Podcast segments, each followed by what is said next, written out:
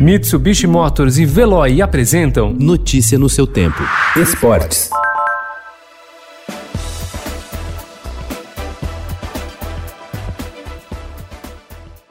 O Campeonato Paulista recomeça amanhã com os grandes clubes enfrentando sérias dificuldades financeiras e o risco de ações trabalhistas. Um dos exemplos deste impacto é o Santos. Somente nos últimos dias, o goleiro Everson e o atacante Eduardo Sacha entraram na justiça para se desvincular da equipe por acumularem meses de atraso salarial, uma situação que, por causa da pandemia, pode se tornar ainda mais comum entre os times.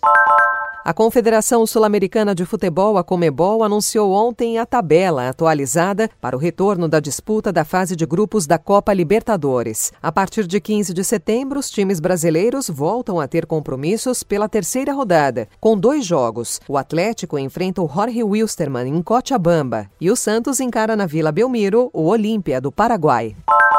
A direção da revista France Football anunciou ontem que a bola de ouro, tradicional prêmio entregue aos melhores do mundo de cada ano, não será dada em 2020. Em comunicado oficial, a publicação francesa alegou que a decisão foi tomada devido à longa paralisação no futebol provocada pela pandemia do novo coronavírus. Será a primeira vez desde a criação em 1956 que o troféu fica sem um vencedor.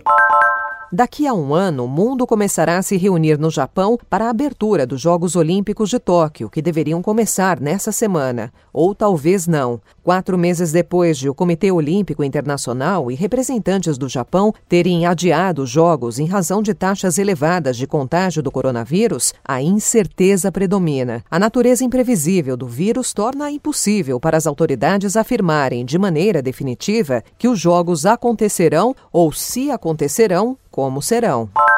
Os atletas da seleção brasileira de judô iniciaram ontem o período de mais de um mês de treinamentos em Portugal. Após passarem por todos os protocolos sanitários na chegada a Lisboa, incluindo novos testes contra a Covid-19 e isolamento no fim de semana, todos já treinaram no Complexo Esportivo de Rio Maior, base do time Brasil no país europeu, e mataram a saudade dos tatames. Hoje, os judocas viajarão para Coimbra, onde ficarão concentrados em treinamento de campo com a seleção portuguesa de judô até o dia 29 de agosto, data do retorno ao Brasil. Notícia no seu tempo. Oferecimento Mitsubishi Motors. Apoio Veloy. Fique em casa. Passe sem filas com o Veloy depois.